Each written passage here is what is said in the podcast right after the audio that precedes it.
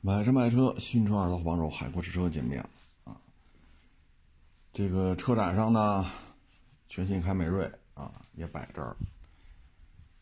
嗯，这个车咱不太清楚啊，这算不算是凯美瑞家族油车时代的最后一版啊？这咱不太清楚，因为这个将来的局势变化过于的复杂啊。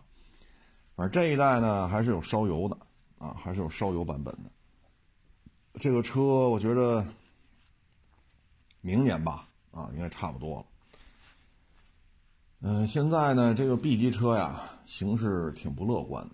你像君威，啊，1.5T 这，它的裸车价已经接近卡罗拉、雷凌混动包牌价了。啊，你像雅阁260 Turbo。现在有的网友说，他们那儿提车低配啊，裸车十三万多。就现在这个车的价格呀，真是，那凯美瑞明年如果啊这一代国产上市了，咱不太清楚它怎么去面对现在这个价格，因为现在 RAV4、亚洲龙、凯美瑞啊，这个叫什么来着啊？对，威兰达。就这些个车，动不动就三四万，动不动就三四万，有些地方甚至于四五万，啊，所以现在这形势相当不乐观。这种降价呢是从上到下，啊，所以这次呢我们看展车上呢有一个收费项目，呃，大致的意思就是刹车时候防点头，好像好像是这么个功能，你要单独付费的，这个就有点神奇了啊。刹车相关的功能拓展是需要单独收费的。哎，反正这事儿也是，其实其他主机厂呢也这么干。比如说四轮随动转向，你要想说俩后轱辘能够随动转向，让你拐弯的时候呢转弯半径更小，啊，变换车道的时候呢更利索，你得单独付费，啊，包括什么加热。方向盘加热、座椅加热，你要想用这功能，你需要交费，等等等等，包括辅助驾驶，是吧？开通什么级别的辅助驾驶，你要单独付费。这个说白了呢，就是几个原因：第一，电子化程度逐渐的提升，电子的这种功能，如果不提升到一定程度，你没有办法在车里边付费。没有办法的，它首先得有互联网，它得有车机系统，主机厂对这台车的后台操控等等等等，方方面面都得具备了才能玩这个。你上非洲弄这功能去，你一分钱你也收不着啊，因为无线互联网覆盖的地方就很有限，很有限啊。嗯，还有一个呢，就是说白了，新车不挣钱，那没有办法。只能拓展这些功能，通过后续的年度按年啊作为一个计量单位去跟你聊这一年多少钱，来拓展厂家的收入。因为像雅阁二六零 Turbo 说十三万多十四万啊，具体多少您去店里核实啊。这对于雅阁来讲，反正最起码新车销售的利润是在大幅度缩水。最起码这一点是可以确认的。至于说这个价格是赔是赚，是赔了经销商赚了厂家，还是厂家经销商一起赔，还是说经销商不赔厂家赔，这咱不好说。但咱能确认的就是新车销售的单车利润在大幅度下降。唉，反正雅阁从六代到现在国产以来就没卖过这价啊，就没有这个价格。但是现在就这价十三四万。啊，所以对于主机厂来说吧，拓展服务收费，这现在是没有办法。啊，至于售后呢，现在也挺难，啊，主要就是几大块四 S 店肯定是有售后服务的车间的，啊，嗯，但是现在呢，四 S 店客户的流失呢，主要是大家不愿意高消费了。他哪怕说丰田的保养收费不算高他也要外边找更便宜的去。啊，那这个时候呢，过去啊成千上万的汽油厂就是唯一的出路。但是最近这四五年吧，又有了互联网的后市场平台，所以现在呢，三方在分割，啊，四 S 店、汽油厂还有互联网的后市场平台。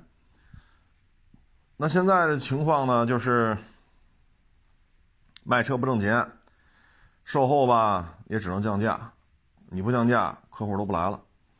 这种降价是从奔驰、宝马、奥迪开始的。啊，包括卡迪、沃尔沃。昨天还一网友给我看一个叉 C 六零的短信呢，发到手机上。他去那店里看过车，留过电话，人家发一短信：你现在买叉 C 六零，终身免免费保养。所以说，售后的利润也在下降。都他妈免费保养了，还怎么收钱？你就得等着这车撞了，对吧？跑你这儿做钣金、做喷漆，啊。你只能这样了，都免免费了，终身免费了，你说怎么弄？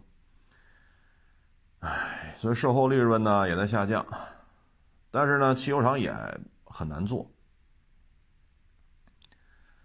主要原因是什么呢？就是互联网的这个后市场平台把价格砸得过低，但是呢，他们最起码二二年之前，他们自己是没有什么实体店的，都是互联网的加盟。对吧？一开始卖轮胎，啊，然后卖机油，把量做起来了，他就搞加盟，搞加盟之后呢，再去搞团购，搞完团购过来之后再砸价，砸完价呢，比如这活五千，啊，你这活四 S 店给你收五千，汽油厂说了三千六就行，那你就去汽修厂呗，毕竟便宜那么多。但是现在人家来了，人说了到我们这儿来，三千。比汽修厂还便宜，然后一说我这个对吧？多少家店啊？有规模有信誉，那你就去吧。好，但是这个互联网的这个平台，他跟汽油厂之间的合作，他是要抽成的，抽成大致是三分之一。也就是说，这活儿五千块钱，汽油厂说三千六，现在互联网的售后服务平台说三千，但是还是这家汽油厂干这活儿。还是他干这，还是他干这点活儿那好，抽成抽三分之一，那这活儿还是这活儿现在到汽油厂手里结账就结两千块钱。你作为销售者，你掏了三千，你是便宜了吧？五千、三千六、三千，你觉得挺合适？但这活儿赚回来还是这家汽油厂，到他手里只剩两千了。所以接下来就会出现恶性循环，比如说各种假件那没有办法。三千六的时候，这成本就两千多。汽油厂也挣个千来块钱，但是两千多的成本，现在到他手里结账就剩两千了。你明白这意思吧？所以现在整个汽车后市场谁他妈都不挣钱，四 S 店也不挣钱，汽油厂也不挣钱，互联网售后的电商平台也不挣钱。过去这四五年，它每年亏损都在二十亿人民币左右，过去这五年亏了一百多亿人民币。所以发现这是中国特色嘛？就是你不挣，我也不挣，谁也别挣。大家一起死，这就是现状。然后今年呢，售后这个后市场又玩新的玩法了，大量的解约，跟这些加盟的原来的这些汽油厂解约，解约之后人自己来。那现在你自己来，自己租店，对吧？你得有店面吧，你得去弄设备吧，啊，举升机是吧？各种专用工具、专用电脑。啊，然后你还得店面装修，你至少一个店至少得六七个人，你才能保证一周七天每天都有人来接待啊。你这个仨工位也好，我工位也好，你要是工位多，比如你弄六个工位，那就五六个人不够。你要说六个工位，那你这人人员数量得超过十个人了。啊那现在好，你说他们用用假件这个那个，投诉量高，这消费者车修完了坏了，这个那，那你自己来吧，你自己管控，对吧？任何零配件的采购都通过你自己平台去进行集采，那与团购价。但是这成本怎么算呀？五千的活三千六，你现在报三千，报三千，但是房租可是你的了，人工可是你的。水电费、物料都是你的。那您这挣钱吗？对吧？再一个，你店开多，你说开一家店，老板跟这盯着，恨不得老板自己跟这干活。您开一千家店，你就需要非常庞大的管理成本。比如说以北京为例，那你可能切成四块：长安街以南、长安街以北，然后中轴路、中轴路以东、中轴路以西。你把北京切成四块，这四块，假如说北京啊，你有一一百家店，四块，每块二十五家店，每块你要建立一个。一个运营管理中心，那你这个需要总监、副总监，这又需要一二十口子一个管理团队，啊，包括零配件的调配、资金的往来，你这没二十人，你管不了这二十五家店。然后这二十来个人还需要办公场地，还需要办公用车，然后因为你要做集采，你要做团购，你还要在每个区都建立一个零配件分配中心。分配中心还需要仓库，需要人员，需要电脑的系统，需要运营的车辆去送这些件。然后大区呢，这一百家店是单城市、单一城市的管理，还需要一个管理中心。您算算吧，您这光一百家店，你四个分片，这个四四个分片加一块，再加上各自的库房，再加上库房的配送，你这四四个片儿一百家店，你的这些辅助人员。啊，再加上人力、财务、法务、宣网宣，超过一百人，超过一百人，也就是需要一百小几十人，还要分片租四个大的库房，你这些都是这一百家店需要分摊的运营成本，啊，也就是说每家店十个人，啊，比如说六个举升机。啊或者说五个举升机，那你每家店至少分配一点一到一点二个管理人员的薪资，你还要分担房租，还要分担四个库房，还要分担物流配送、工作用车。除此之外，北京大片这一大片还需要一个运营管理中心，啊，那你就弄吧，还需要办公场地，还需要人。啊，财务、人力审核、网宣，啊，行政，你弄吧。这仅仅是一个北京。假如说开一百家店，咱就不算北京开一百一百家店，你需要多少房租、水电、人工了。就这后台运营成本，连总部带四个分部，再带四个库房，你这每这一百家店，每家店要负担差不多两个人的额外的薪资，而且这人薪资水平都很高，不是说给个七八千。万把块钱就能摆平的，然后你还负担四个大库房，你还要负担至少十辆以上的，比如说全顺、依维柯这种物流配送车。你拢共就六个举升机，十个人，那你还要负担两个以上的人工，还要负担车辆，还要负担四个库房、四个运营中心、一个北京总部的房租、水电。然后你告诉我，你这能盈利？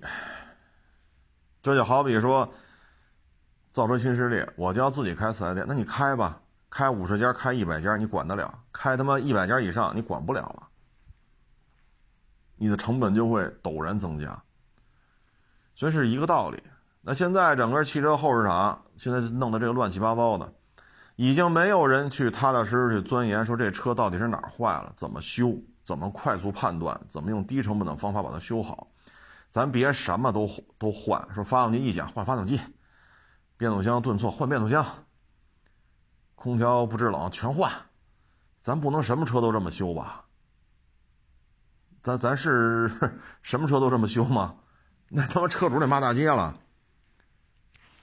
但是那这些车你得判断，你得找它的原因啊，找它的故障点啊。现在还有人。愿意钻研这些吗？对吧？啊，所以你现在你说我有流量，流量变现之后，你过去只抽，只是这个抽成三十个点，最后你发现了自己不盈利，汽修厂实际上也是当面一套背后一套，那四 S 店的客户流失，那最后你会发现，现在新车。它的这种收费项目越来越多，其实也是倒推。唉，所以现在厂家越来越多的去琢磨这些付费开通的功能，啊，说白了就就是内卷。但是内卷呢，说白了就是钱赚不动，钱赚不动了，所以现在车卖不动。四 S 店这个售后的客单价在下降，去汽修厂呢也是各种砍价，呵 呵互联网的汽车售后平台啊，这个也是经营的。你看过去五年赔了一百多个亿，咱总不能说咱挣钱吧？这都赔了一百多个亿了，咱还说咱挣钱，那这账就乱了，是不是？这账咱就乱了啊！所以现在这就是现在这种玩法啊，当然这种玩法只会挨骂。说刹车，我大概一看好像是刹车防点头，你这个功能还要单独交交钱，这纯粹就是挨骂的啊，纯粹就是挨骂的。所以等凯美瑞明年吧，应该是能够国产了，咱到时候看吧，啊，看要怎么玩。这得挨骂挨多少啊？嗯，其实电车一直这么玩，现在油车也这么玩啊。这个现象呢，其实你会发现到很多行业也这样。你比如说咱这机顶盒啊，你说买一机顶盒五百，每月还得交月租费，交完月租费了，你会发现了回看四十多分钟的电视就剩三十分钟了，剩下那十几分钟全是广告。那这剧情连不上啊！那你上他的片源库里去找去。四十六分钟的这一集电视，到他那就剩六分钟了。这六分钟还带片头片尾，哎呦我操！那你能看到内容可能也就四分钟吧。我说四分钟我都有点亏心，我说四分钟可能都到不了。四十六分钟带片头片尾，都变成六分钟带片头片尾，这剧情谁也连不上了，彻底看不明白怎么回事儿。你还得再交钱，也就是说，你要看一个电视连续剧，咱别说那个什么好莱坞引进大片是吧？花了多少亿刀了那个人收费就收吧，人花了钱引进。你像这个零七年、零八年的，对吧？双枪李向阳，这都多老的片子了，也得这么干，那您这就没意思了，是不是？没意思了。那为什么会这样？说白了就是给他投广告的人在少，他的广告营收大幅度下降，广告营收大幅度下降之后，那他怎么办？那只能想辙，啊，只能想辙，所以机顶盒就越弄，这个越挨骂，你像这个双枪李向阳，我上半年呀给老人调出来了，就看呗，是不是自动播放一集一集又一集的？下半年再看就成这个样子了，啊，四十六分钟带片头片尾。你现在再看，就头两集还是第三集开始六分钟带片头片尾。那四十六集变成六变，四十六分钟 变成六分钟，这谁也看不明白了。所以这就是现状，营收越来越差，那就是想折喽。那怎么搂？这钱怎么搂回来？那只能是通过这种方式。你越这么弄，越挨骂，因为这因为你让人反感。你要说没交钱也行，都交两份钱了，还得交第三份钱。哪怕你就说调个回看，人家正常播的时候，这些卫视频道正常播的时候就是四十六分钟，你就看就完了。到他这弄一回放，比如看三天前的，调回去看，好家伙，四十六分钟就剩三十分钟了，那十六分钟没了，这剧情也连不上。说白了就是想收钱。啊，因为营收变差了，营收变困难了，这种现象会越来越多。像凯美瑞这挨骂，那是必须的，就看明年 会会怎样啊？你收这收这点小钱钱啊，最后被骂的，那就看呗啊，看厂家觉得是挨骂和收这钱之间哪个重要呗啊。那机顶盒它现在就这样啊。那你机顶盒这个相关这个体系，你到底雇了多少人呢？底下这个一趟一趟上门服务的、维修的这些人，我觉得人家的薪资不能降，因为吃辛苦钱这些设置也不是这些一线的工作人员有权限能设置的，他们没有这个权限。包括这两天机顶盒界面又换了，你调完频道之后，嘣儿黑屏。一开始我以为电视坏了，后来发现你摁那确定键，长摁，嘣儿画面才出来。我说这怎么又调了呢？有事儿干没事儿干呢？我看你电视里的直播的这些新闻呀、连续剧，怎么还会出现这种情况？这画面又变了。你说这弄得我都五迷三道了，一度我以为电视又坏了，啊，所以就是说你到底你这支出是多少啊？对吗？当时国家掏钱弄的，现在移交给你了，你现在运营，你到底收了多少钱呢？你到底支出又是多少啊？你这些问题，你说怎么解释？对吧？你像四 S 店，它不存在这问题。我人多了，车卖少了，我就得裁员。那没办法，是不是没有办法？你说原来店里边卖的好的时候，三十多个销售，四十多个销售，那现在业绩不行，那我就不能留三四十个人，我就得往下裁。我这一年的业绩调出来。看谁这个业绩差，那就直接谈话走人吧，末位淘汰，对吧？你看去年下半年，雷克萨这个裁员，四 S 店裁员就已经开始动了。但是他这是什么情况啊？就咱就不清楚啊。你这为什么这这？你说这界面来回改，改过来改过去，每改一次是不是都要提报啊？那你这么改来改去，你说我们得到什么了？整天就弄这机顶盒，弄得五迷三道的。你操作流程又变了，界面又换了。但是这些问题咱也点到为止吧。包括这两天老说这个地铁这个亏损的问题，你地铁亏损，你当时是不是跟银行借钱了呀？你跟银行借钱了，现在买二手房的、买新房的贷款利率。存量房利率都在往下调，那您这个利率是多少啊？您这个利率往下调了吗？再有，现在一说地铁这降成本、亏损，就要把这安检都开了。我可我可把话搁这儿，每年过这 X 光机，就弄这行李，每年搜出来多少违禁品，这可是保护咱自己的。你可得把这事儿想清楚。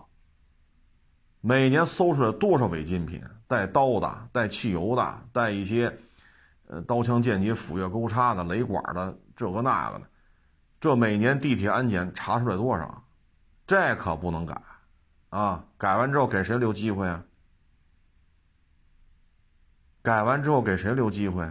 给咱们好人留机会，还给坏人留机会？所以这个不是地铁亏损的重要原因，重要原因是什么？就是你借款你的利息是多少？存量房的利率都在下调，咱这个利率是多少？下调了没有？银行是否愿意出让一部分利益？因为这是民生工程，这不是一个盈利项目，你亏损我们都是能接受的。我们知道你建一公里地铁，像地底下挖去一公里，现在可能十个亿、十二个亿，甚至十三个亿，这我们都知道不容易。这是民生工程，那你银行的到底收了多少利息？这些利息你是否做下调了？对吗？不要说一上来把安检都取消，这些安全安检保护的是咱们，咱咱就这么说，每年查出来多少违禁品？这些违禁品天天跟你身边晃荡来晃荡去，你觉得有安全感是吗？那现在的问题出在哪儿？包括那个，哎呀，我不能说名字，就是某航空公司为什么崩了呀？是因为他的地面安检人员导致的吗？说这雇了几个安检的小姑娘、小小子，所以导致民航，嗯，咱们国家某民航公司崩了、破产了，是吗？不是，不是地面这几个做安检的小姑娘、小小子导致这家民航公司破产的。这道理都能想明白吧？对吗？包括你们这，你说站台这些服务员，我身边有些同学、同事什么的，现在就在那儿干，收入很低，就几千块钱，就几千块钱，很辛苦，无冬立夏见不着太阳，你试试去，你试试去，无冬立夏见不着太阳，很难受，脸色都不正常，就挣几千块钱。这每年这每天手机计步器那一弄就是一两万步，就在这么大小的一个站台上走过来走过去，走过来走过去。噪音呀，这个呀那个，这没办法。那你这到底是吧？你到底有多少人呢？你到底有多少人？咱不往下说了啊，往下说就容易。反正这个事情就是这样。你说四 S 店不行，裁员啊，裁员了，少进车了，还不行，那还不行，只能关门了，对吧？这都是咱独立法人自己开的买卖，花的每一分钱都是自己兜里的，所以这个咱是能理解的啊。但是呢，我还是劝各位一句：安检那可是，他要没了谁合适？有想法的人合适。其实说白了吧。这就是一种收缩啊，收缩之后，现金流收缩，啊，资金收缩，你就会导致过去，是吧？那种状态，啊，你现在支出得下调，支出不下调，你就不能适应现在收入下降的这种现状。就像前几天那个。三大运营商之一在中原某省说：“你们家这猫全是坏的，你再掏二百九十九吧。”其实呢，就是后台把你的网给断了，你交二百九十九重新开开。这说白了就是，你享受了鲜花与掌声，享受了房子与汽车，你现在再回到说蹬自行车送报纸那个年代，他不接受，不接受那怎么办？那就开始这个那个了，啊，其实这就是一种收缩之后的。社会现象，啊，哎，你包括这两天传的比较厉害的，就是那个浙江那男篮，啊，可能浙江当地的老板不愿意出钱了。那现在这浙江男篮这资金也是比较紧张，啊，也就是说呢，在经济快速扩张的时候，老板呢可能出于广告效应，老板呢可能出于个人爱好。他愿意拿这点钱，对于他来讲就是闲钱，对吧？像过去风光一时，打入世俱杯，打入这个亚洲啊，这个呃恒大，对吧？多厉害！那是老板有闲钱儿，又能增加广告效应，又有闲钱儿，又喜欢玩呗。那现在呢？没钱了。啊但是你又不适应，不适应的话呢，那就没有工作。你像现在有的来北京，现在国安还是叫中赫，我也忘了，说这儿不欠薪，所以我来这儿。那过去呢，我得看教练跟我就教练的想法跟我的场上的这种表现是不是一个思路。比如说他就是长传冲吊，那咱身高不够，那怎么办呢？咱就喜欢脚下盘带，那我不能去这个球队。你这个是有他的一致性，从教练的思想、教练的战术意图、教练成型的打法和我的技战术特点得匹配。那现在呢，就是你这拖欠工资嘛？你不拖欠啊，那就是好球队。至于说我能不能发挥我的特点，跟这球队能不能融合到那我不管，反正保底工资我是能拿着，不拖欠就行。啊说白了，你再看看九四年甲 A 那会儿他挣多少钱？那会儿像范志毅他们一个月挣几千，后来上万。那会儿还是还是抱着，是吧？这个冲出亚洲，走向世界，振兴中国足球。那范志毅他们那个年代打日本队，那就是玩似的，打他们就玩似的。现在呢？六十万封顶，能接受吗？不能接受。为什么呀？过去他们恒大那个谁谁谁一千万，谁谁谁连商业合同、代言、广告、基本工资、奖金两千万，那谁谁谁工资八百，最后弄了一千三，那谁谁谁的，他已经不接受了，这就是现状，这就是现状。那都不接受，那老板就不掏钱了，不掏钱了，那就一分钱没有，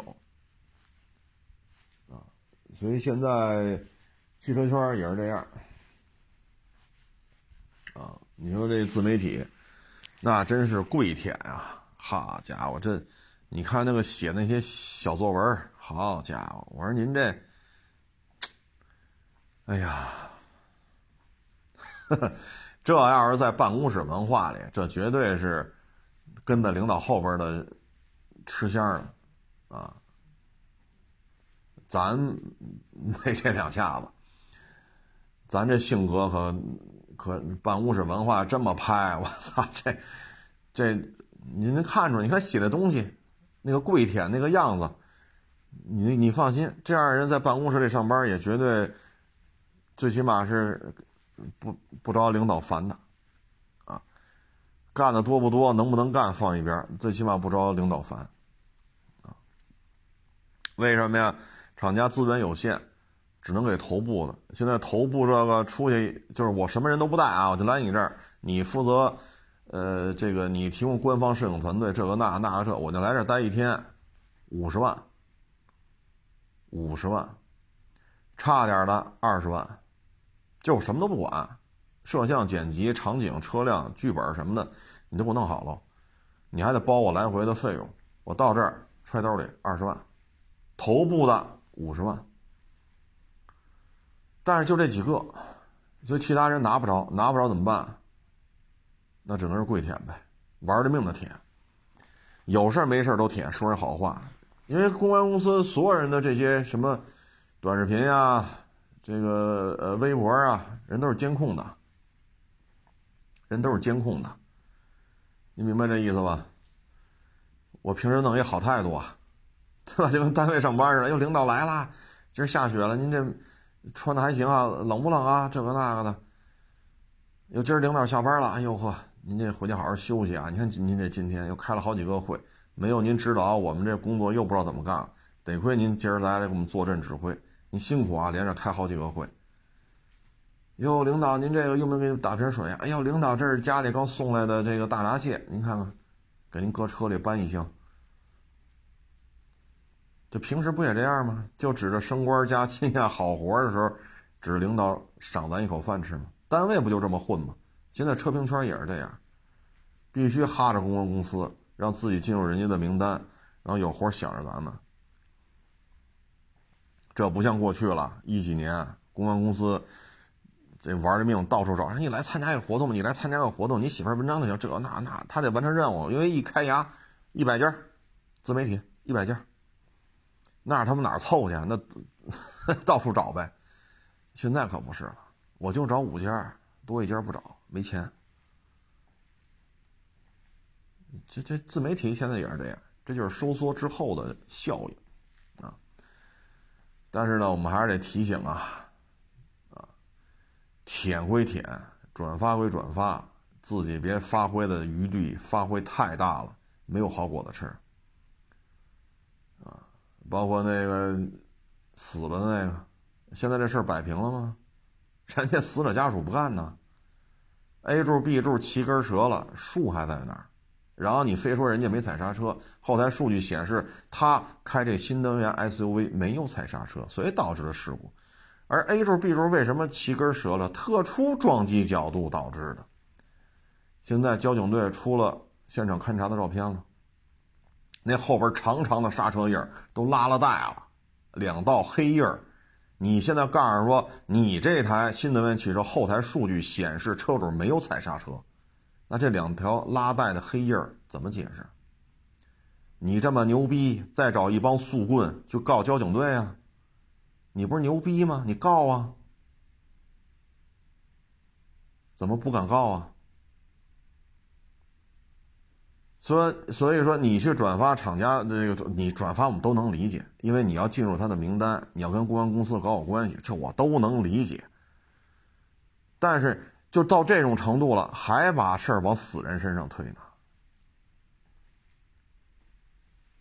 咱们真是不怕遭报应啊！什么事儿都往死人身上推，这要是个美狗，这要是个汉奸，这要是个日精，呀，死也就死了，踹两脚也无妨。问题是人家这人死的这车祸人很无辜啊，什么都往身上推。你不怕他妈厉鬼上身呀？没有意思了。你说转发厂家通告，我能理解，是吧？这得搞好公关公司的这个关系，这我都能理解。转发嘛，反正我啥也没写，啊，顶多写一个注意行车安全啊，逝者安息就完了，片儿汤话是吧？谁也不得罪，这可倒好，洋洋洒洒写你妈好几百字儿那意思就是死的活该呗。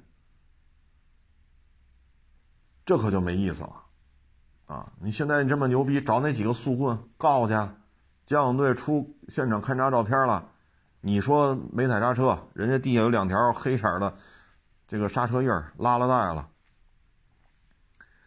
所以现在整个这社会的运转啊，这个跟一几年的时候完全不一样，啊，完全不一样，唉。我特别能理解，啊，你包括现在，你说，当然头部的买所谓的买车都是白送的，都是白送的。这台车你卖吧，拍完片子之后卖，多长时间之后允许你卖，卖多少钱就是你的干这活的报酬。头部就是这样，至于底下这个，说我花二十万买个车，三十万买个车，买完之后公安公司会高看你一眼，会给你一些活儿那然后你能落个多少多少钱？然后这台车再一卖，呃，就这么个玩法，啊，其实为了挣钱不寒碜，对吧？也不违法，但是我真是，哎呀，人都没了，还往死人身上推呢。你说你转发一通告，我觉得都能接受，吃这碗饭吗？那你说怎么办？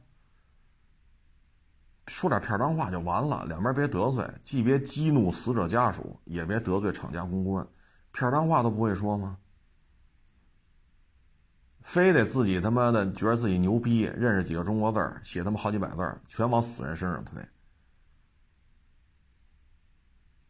悠着点吧，啊，悠着点当年的推威马的也是也是你吧，也是你，是不是？啊现在呢，这十几万威马车主不得问候你全家呀？哎，哎，不说那么多了，这东西，哎，差不多就得，是吧？你你你，你何必呢？死者家属现在还在那个是万象城是大悦城，还在门口呢。要不你去一趟，指责他一顿，你敢吗？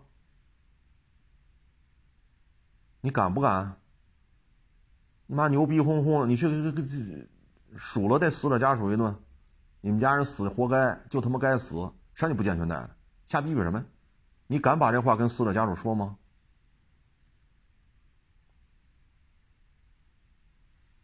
为了挣钱，我能理解，差不多就得，但逼这么多，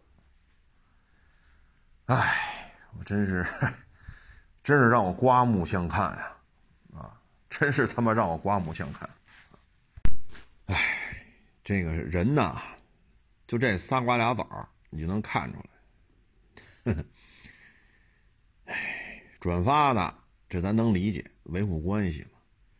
自己还他妈写好几百字的，你就看出来了，这个都是拿钱的，高低它也是有差距的。啊，哎。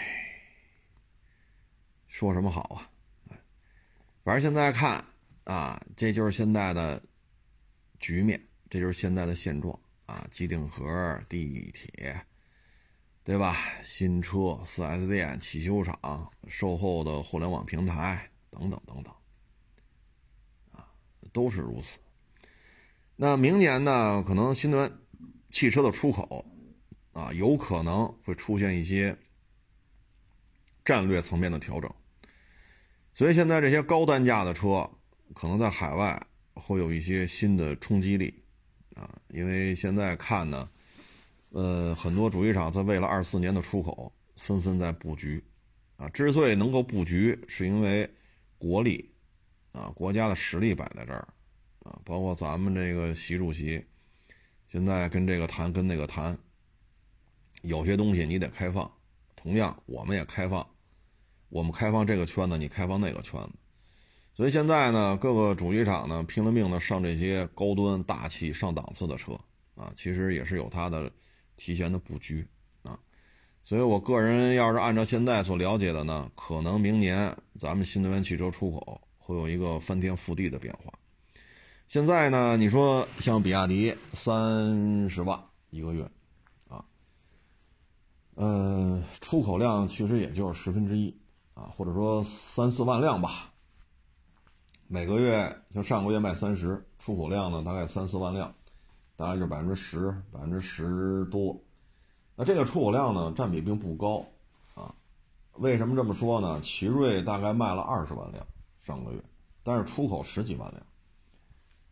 所以这里边呢，我们能看出来，整个比亚迪的出口量还是没有打开啊。最起码你得比卖的比你少的奇瑞的出口量得站在一条线上吧。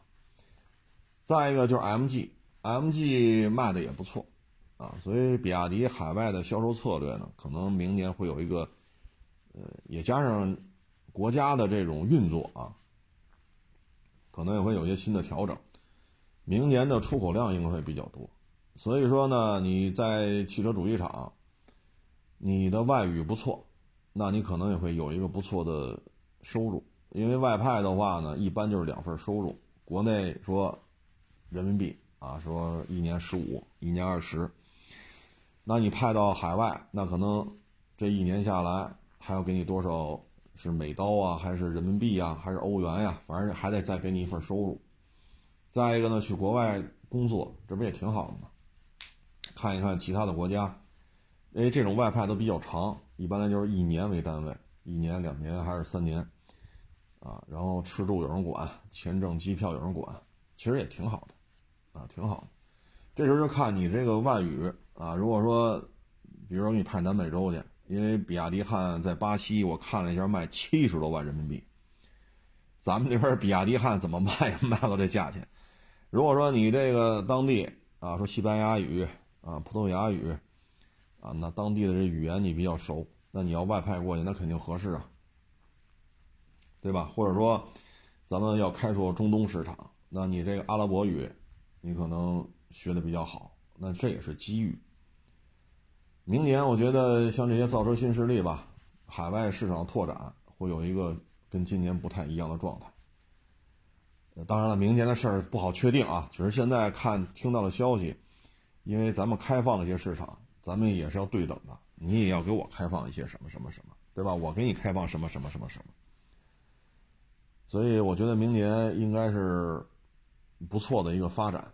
啊，就看这些车在海外的市场表现了。毕竟国内说白了已经是工业内卷到一定程度了，嗯，内卷的不能再内卷了，走出去终归是好事儿啊。包括这造船，啊，咱们这造船这个潜能啊，真是，美国造阿里伯克三一年造一艘，咱们一个达里奥造船厂。同时在建的零五二 D 就五艘啊，这还不算别的，对吧？还有这个上海，还有广州啊，咱们这三大军舰制造商啊，那这意味着同同同时要开建零五二 D 的话，达里奥能干五个，上海浦东这一块怎么着也得四五个吧，广州这边也没问题，所以这仨造船厂同时开干。一年十艘、十二三艘零五二 D 是没有问题的，啊，但是阿里伯克三它现在一年只能造一艘，所以现在造船的这个这个潜能也是啊，将来也得也得走出去，啊，也得走出去。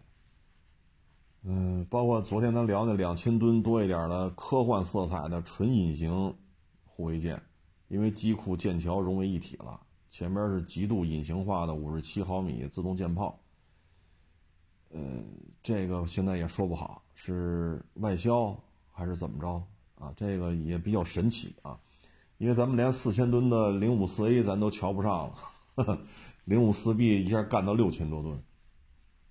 那在这种情况之下，零五六一千五百吨的成批成批的给海警或者外销，你现在搞个两千吨，所以这还得看啊，不知道这是给哪个客户生产呢，还是自用啊？造船业内卷也是也是如此，卷来卷去卷的现在欧美的造船民船基本上也就是废了啊，基本上也就是废了。日韩现在还跟还跟咱们还能抗衡一下，但实际上也是有难度啊。哎，咱们造军舰现在成本低，是因为有巨大的民船在这拖着啊，包括民船、军船啊，像军船，像咱咱零七五八到十个月一艘，四万吨，这玩意儿除了美国就是咱们，八到十个月一艘，好家伙！法国人造那两万吨的西北风，当时不是说大毛要买吗？后来美国给搅和了卖埃及了，那玩意儿造就造了一年多，咱们八到十个月一艘，咔咔造，而且那是两万吨，咱这是四万吨，还比它排量大了一倍，啊，所以你就可想而知这造船工业这个效率啊，没有民船在这拖着，这军船也造不了这样，说这么便宜这么快，啊，用着还挺好。包括零七幺不是出口泰国了吗？你看那边评价可高了，又便宜又快啊，所以民船也得往外走，不走的话很难。你看丰田在国内是吧？现在天天挨骂，但是在海外呢，大概今年一千零几十万辆是是有了，啊，一千一百万辆可能够呛。所以说你走出去，你才能够有一个释放的空间。啊，毕竟地球，你说六十亿人也好，七十亿人也好，咱们国家只有十四亿，大头在海外，啊，尤其是欧洲啊、南美啊、非洲啊、亚洲，这，这都是有开拓空间的这种前景，啊，所以就看吧，怎么能走出去？走出去之后会怎样？啊，所以您要是说外语不错。啊，家里又没有什么负担，啊，又愿意，哎，那明年可能会有些机会外派。啊，薪资高，又能看看异域风情，也不用操心管吃管住、管机票、管签证，什么都管，安保什么不用你操心，所以我觉得这些应该是一个新的机遇，啊，新的机遇。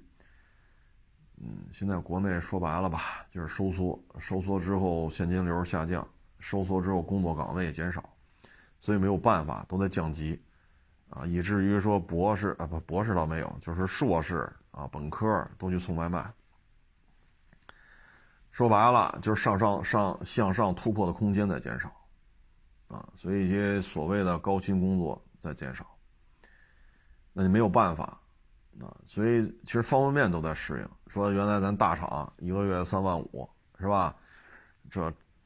免费的午餐、健身房是吧？这家伙这，现在咔不要你了，你再去找，你发现了没人再给你三万多了，你就是找一万、一万三、一万五，你能不能接受吧？你能接受就干去，不能接受吃老本儿。其实你会发现这种现象，从咱个体到这个丰田这个刹车防前就是防点头吧，应该是收费。包括汽油厂不挣钱，啊，包括机顶盒，包括这地铁亏损等等等等，很像，从上到下都是很像。哎，在这儿呢，我也是劝一些那些，就是所谓的啊，说大厂啊、大公司啊、什么五百强啊，啊，这个天天就是你好，什么汤姆你好，杰瑞你好，什么乔治你好，就天天起一堆。啊，就是你干了十几年，你说什么项目经理、总监、副总监，哈，手里有个买了房了，有个仨瓜俩枣的，千万千万别脑子一热就投资。就这些人很容易干出什么事儿来呢？花五十万加盟，卖面条，花六十万加盟卖肉夹馍，他们很容易就陷入到这种困局当中。因为你所谓的聪明才智，是因为你在那个企业当中，你只负责这个企业生产、销售、经营的环节当中的某一环，你的上游、你的下游、你的评级、你的兄弟单位，其实都是这一个圈子里的。你对于社会的认知，你从一个互联网也好，世界五百强也好。对吧？金融债券也好，这些高薪的工作是吧？裤衩你改能卖肉夹馍去，这完全不是你所能接触的，然后就会出现血亏。所以这些人呢，又自己觉得自己挺牛逼，对吧？我们公司上市了呀，我在一个上市公司工作，我工作我做到什么总裁不不是总裁，我做到什么经理、副总监什么的。我在互联网大厂，我怎么怎么着。就怕这个，因为隔行如隔山。你平时接触的都是穿衬衫、穿穿西服，是吧？啊，这个 team 那个 offer 啊，这个 room 我们开个什么 team 什么 meeting 什么整，整天说话拌拌嚼子，啊，嘴里都是拌嚼子。你现在裤衩改去做什么炒面，做什么？你要做你就十平米、八平米的小铺面房，你就弄就完了。啊，我看这个收这些就是这个餐具，就是你倒闭了嘛，你锅碗瓢盆你家里用不了。我看接触这些人基本上都是这样的，所以呢，还是奉劝一句，你你过去的成功，只是在那个环节、那个平台，然后赶上了这种经济爆发式增长，所以你觉得你年收年收入什么什么五十万、一百万。唉，但是，一旦去了这种卖山姆夹肉，你过去那些职场认知、接人待物，几乎都用不上，几乎都用不上所以，这个一定要有有所有所了解。再一个呢，这两天咱们这 是吧？马马老板又要干预制菜，哎呦我老天哪！这个说实话啊，我是有点儿。就说您这么牛，对吧？您洞悉世界的风云变幻，手里的资金是天量的，那不是说几十万、几百万，您手里的钱是几千亿、上万亿。您是呼风唤雨，您去哪个国家，人家的总统啊、总理啊、什么议长啊，都得亲自接待你，一对一跟您这聊。你说你怎么就干上预制菜了呢？你说大家去炒去，去说颠锅去，确实啊，可能每家店采购的这个从安全卫生的角度来讲，你全都统一了，你这家不出事儿，那所有拿这预制料包的都不会出事儿，对吧？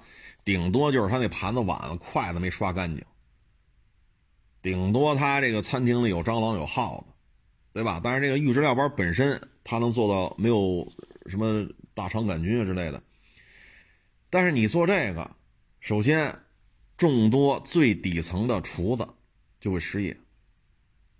之前咱们老说，哎呀，这他妈糖醋汁你都不勾，你拿番茄酱去勾那个糖醋汁现在，哎呦我的妈呀，他还能跟这勾番茄酱这汁儿，我都得阿弥陀佛了。他他妈是他现炒的。他他最起码他是弄个弄个灶弄个锅，他搁这扒拉扒扒拉扒，他最起码他是现炒的。那您这您这预制，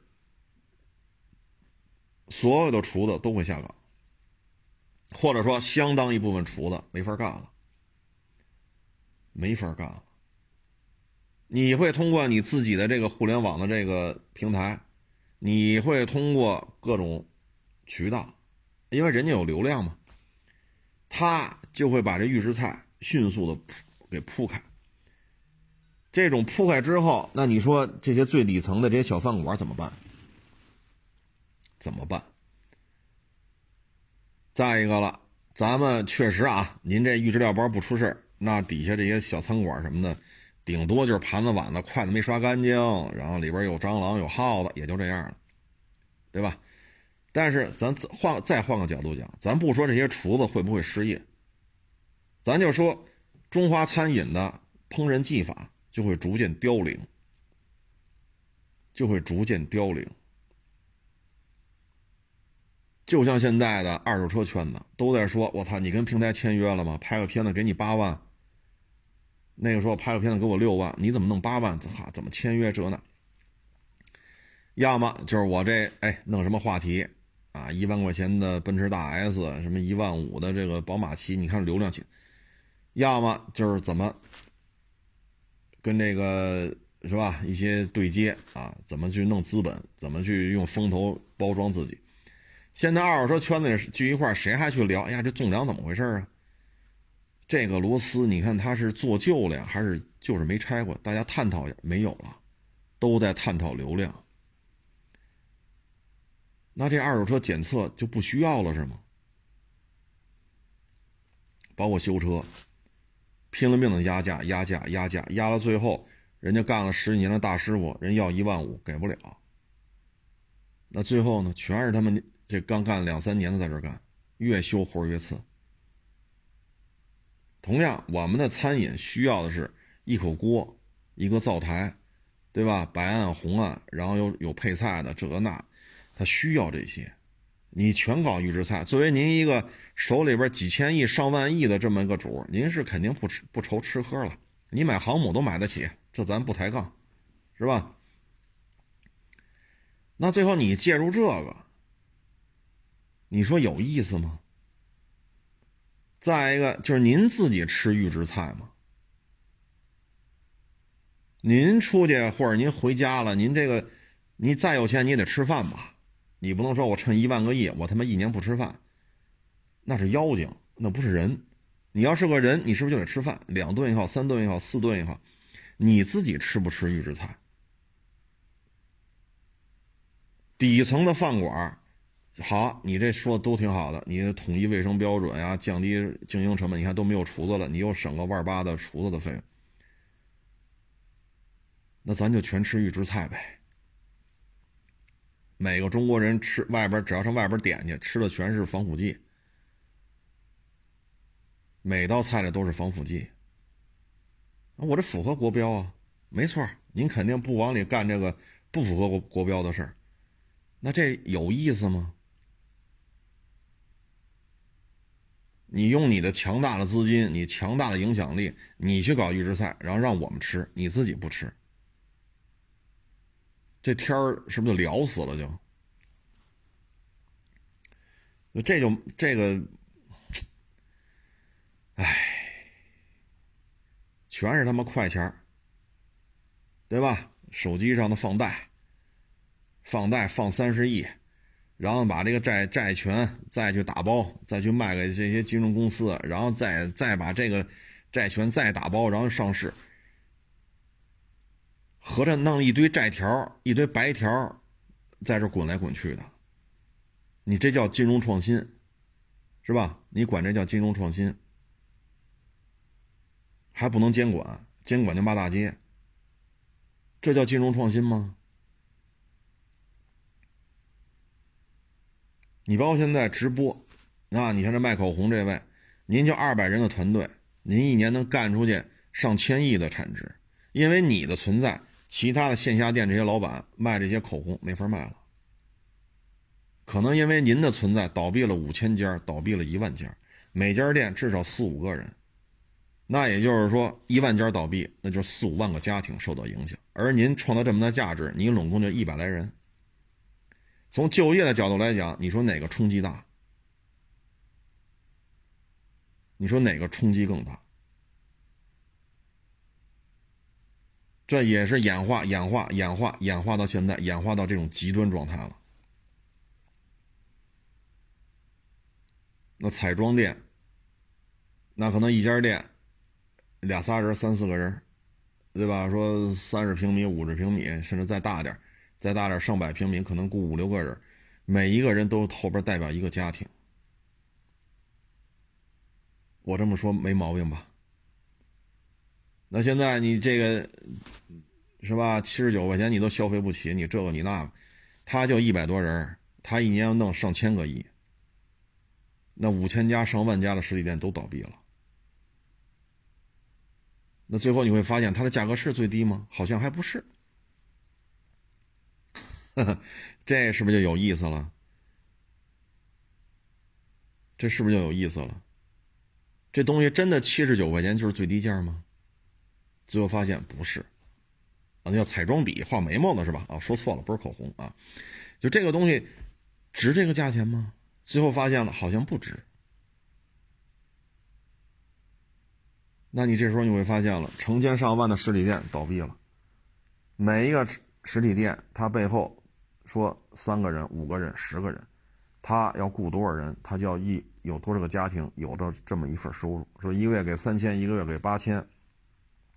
现在这个极端案例，在大量的人失业，在大量的人收入下降的情况下，在大量实体店关停并转的时候，你再说七十九块钱都买不起是你的问题，那这就是引起民愤的。那反过来，现在咱们这位大金主是吧，又开始搞预制菜了，我觉得这挺没意思的。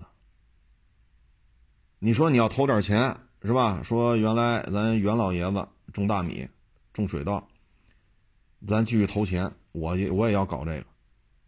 说盐水稻、海水稻能不能种出来？我觉得我给你点个赞。啊，说咱去新疆，在当地这种特定的环境下，咱去养这些什么所谓的呃海水的那些鱼，咱去新疆养去。说您投钱干这个，我给你点个赞。这我都我必须得给你点个赞。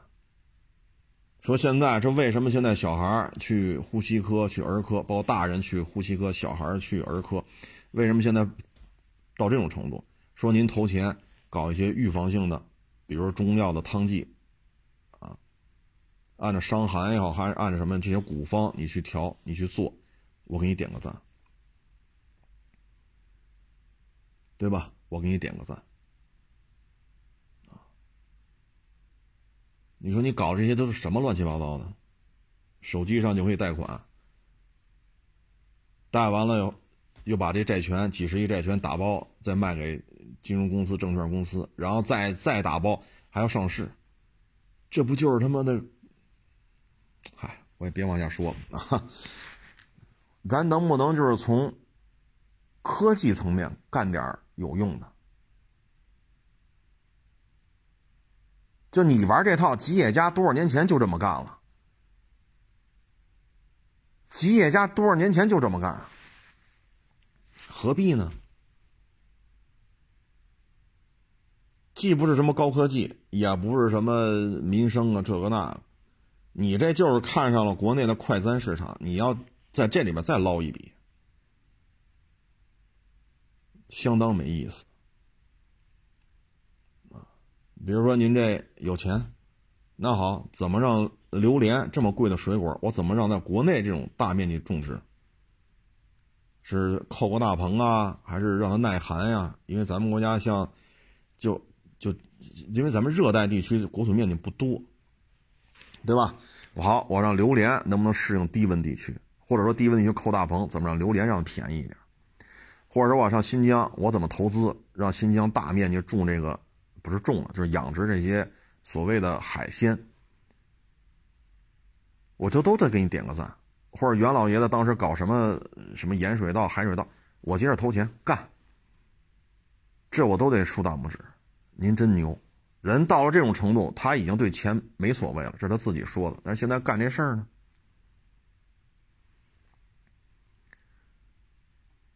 对吧？你现在干这事儿呢？你包括咱们国家现在，你说有些都是咱们需求旺盛，比如说吃这个，尤其是川蜀一带麻辣兔头啊，这兔子、牛、羊、猪，那我我给它解决啊，尤其是猪肉这价格波动，我做一个大型的养猪场，我弄它五万头，存存栏数啊，五万头、十万头。这我觉得都得点个赞啊。但是现在你说你干这叫什么事儿？我觉得挺没意思的啊。要么你打个样，对吧？您这那么多直播带货平台，你自己弄个直播，一天三顿饭我都吃预制菜啊。您您说是不是这道理？或者说，哈，这咱这柴油机是吧？咱们以后这个越野车可能现在国内好像都搞纯电了，咱柴油机这块儿，要不您投钱是吧？是潍柴啊？是是是哪儿啊？是是，咱搞一个。像原来陆巡四点四点五 V 八 D 四 D 柴油机，现在三点三 V 六，咱搞一个，咱搞一个四点零的，是 V 六还是四点五 V 八？咱也搞一个，咱拉着长城干这事儿，对吧？咱这不不差钱找长城弄个六缸柴油机出来。你现在不二点四吗？搞一个三点五或者三点零 V 六。那我们都得给你点个赞，啊，因为事实摆在这儿，很多大洲不适合卖纯电的，比如非洲哪儿充电去？它电都供不上，哪儿充电去？你说车机系统，很多地方都没有手机信号，你弄车机系统管个毛用啊？我说的没错吧？所以现在，唉，自己都不吃。你说有意思吗？你把我之前这说让学生吃这个，那当时这反弹多大呀？教育部长吃吗？教委吃吗？学校的校长吃吗？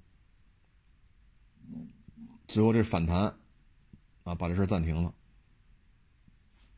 那他现在又干这个了，没意思啊！这太没意思了。